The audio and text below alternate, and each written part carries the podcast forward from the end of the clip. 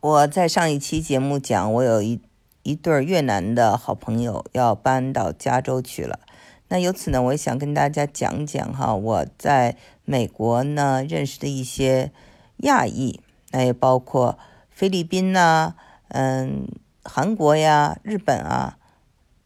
越南呀、印度啊等等这些国家的人。那首先呢，有一位啊。脱口秀啊，女脱口秀的亚裔呃明星，她呢在讲到这个呃亚裔的分层的时候，就讲说哈，有精英的亚裔，那么在美国呢，精英的亚裔就是日本人和中国人啊，还有呢就是它叫做 jungle 的亚裔，jungle 大家知道就是丛林的丛林的亚裔，那他就说是有菲律宾人和越南人。那么她呢，和她的男朋友还是她的丈夫，好像就是又有中国血统，又有日本血统，又有啊这个菲律宾血统，又有这个越南血血统，所以她就说是都是这种呃精英的亚裔和丛林的亚裔的一个结合体。嗯，这个也显示出一个分层来。如果你跟我在呃 Berkeley 念书的时候呢，我们当时哈那个学校百分之四十七都是亚裔，所以我遇到有香港人啊，那他我记得特别喜欢看张爱玲，他呢就是想上将来上法学院，因为呢嗯他们家很有钱，告知呢就是说如果你将来上了法学院，你只要考上法学院，你在那里找一个丈夫。回来在呃这个香港啊做大法官啊，这就是呃他父母交给他的任务。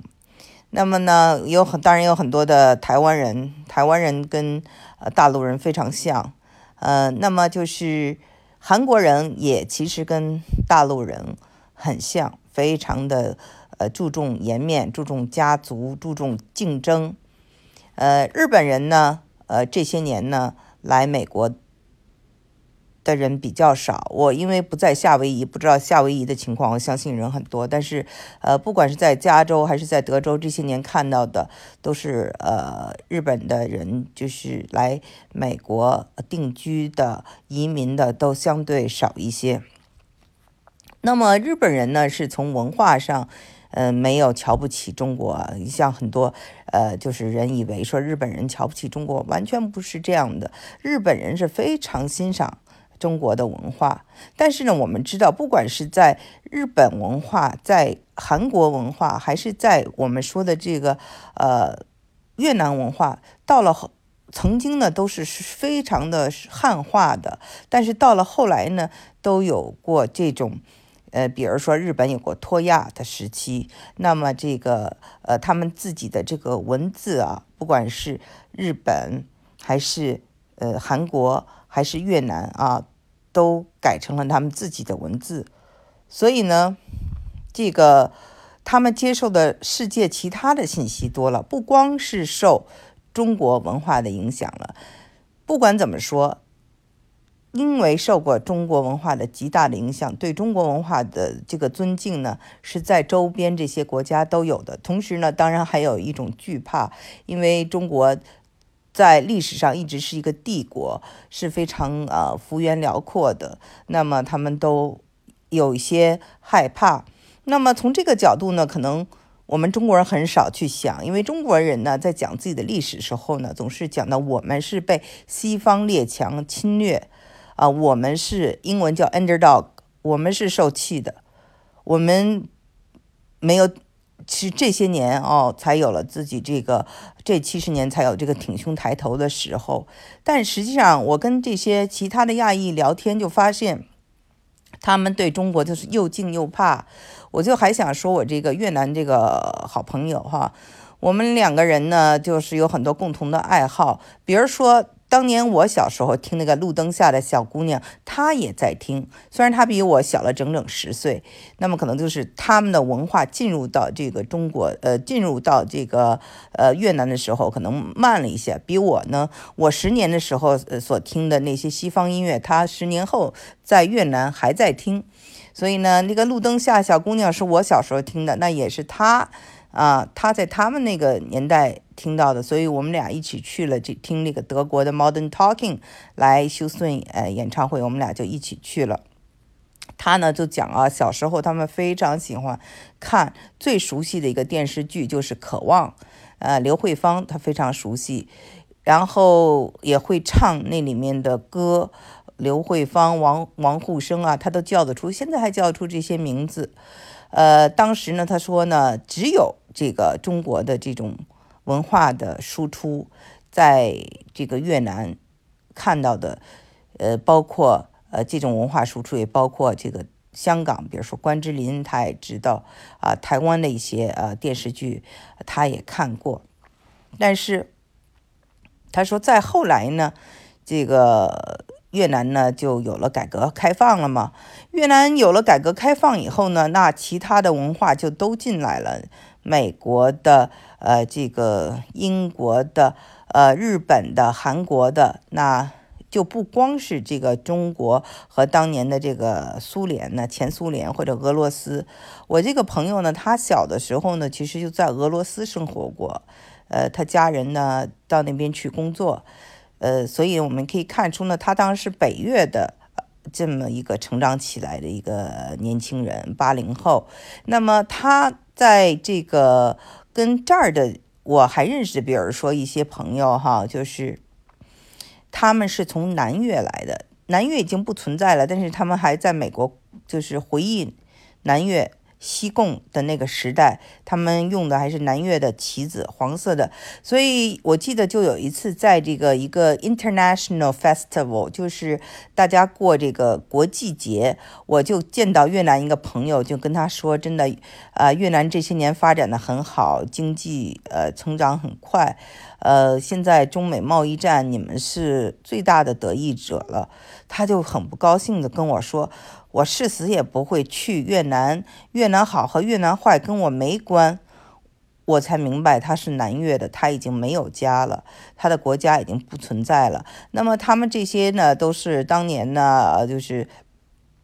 可能是资本家呀，或地主啊，或者是比较有钱的一群人。然后呢，呃。这个逃离了越南，可能去了法国，可能来了美国，呃，就在世界各地，就是作为难民呐生存下来。呃，在这个过程中呢，也受了很多苦，有的呢就是要从头再来。但是像这个人呢，就比较极端，就说什么也不回去，不会回到这个越南。那我认识这样的人呢，有两个人都是这么极端的，呃，还有一位就是我的一个租客哈。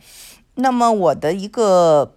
好朋友，是我在加州时候就认识的一个好朋友。他呢是这个在二十几年前吧，嗯，我们在 Public Radio，呃，叫 NPR 啊，嗯，我还记得叫做 KQED 啊，是旧金山的一个台。我们俩都在做节目。他呢当时在 KQED 做主持人，我是专门播报。来自中国的一些新闻，那么他就跟我讲啊，就是说他是在英国上的学，呃，他也会说这个法语，也说的非常好。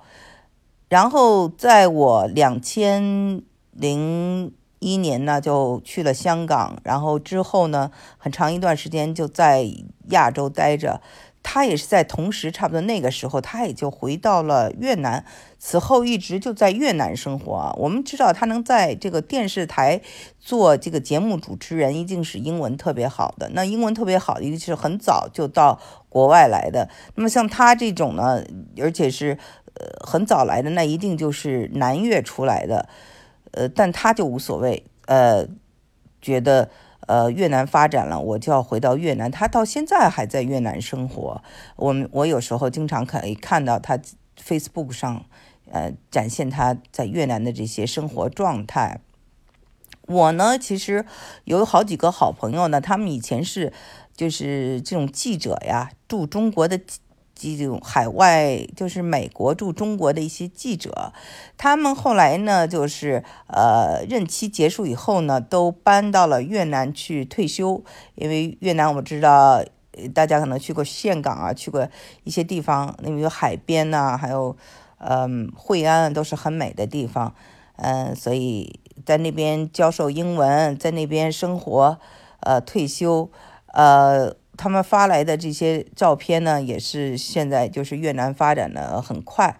这样的话呢，那就是像。很像二十年前的，呃，中国嘛，开始的这种开启的这种改革开放时候，WTO 进进入 WTO，然后改革开放第二轮就是一个一个特别大的一个台阶哈，就是一个呃迅速发展。那么可能呃这个越南也到了这个时候。呃，那么越南呢，在很多方面，他们因为有了借鉴，他们跟中国学，所以呢，就是呃，政政府也跟中国学，这样就非常的高效。呃，因为有人学了嘛，你就少走很多弯路。所以呢，现在我们也看开启了，就是这个越南人的海归潮，也开始回国的人。越来越多了，就像当年呢，呃，我们呃看到的，呃，中国呃很很多的这些呃在国外念书或者在国外生活的人都回到祖国，跟他们那个时候呢是诶很像，嗯，所以呢，这个，那么越南呢，等于说是我过去的我们，那么。我们怎么说日本呢？比如说，日本现在就是来美国留学或者来美国移居的人就少了，那会不会中国有一天也像呃日本这样子，就是大家都对往外面去不那么感兴趣了？呃，这个呢是我自己也没有答案的，呃，我留给大家探讨这个问题，我们可以共同探讨。啊，不知道你的观点如何？哦，最后我还想加一句，就是我的这个越南朋友啊，他的一个观点，这个观点我也想抛给大家，嗯，欢迎大家讨论。他就说，不管是跟中国人，比如像我，还是跟韩国人，呃，还是跟啊，就是其他的亚裔啊打交道，他感觉都很像。嗯，然后他说这个韩国人可能脾气大一点。那他说，听说韩国人呢是以前的这种盗贼啊，被赶出去了啊，被呃这个古代给赶出去了，所以赶到了这个现在的这个呃韩国、朝鲜一带。当然，这是他的观点，我们。作为中国人肯定不会这样说的，因为他会说你是种族歧视了啊，所以只是听着当一个玩笑。但他当年就跟我说，他说啊，这个韩国人有时候很爱发脾气，很厉害哈。但是呢，他说中国人呢也是不就是没有那么多藏着掖着，大家沟通他觉得都很好沟通。他唯一不明白的就是日本人，他觉得日本人。跟美国人也不像，跟其他的东亚的人或者跟他们的越南人都不像，因为他总是在微笑，总是在点头，可是他心里到底在想些什么，你永远不知道。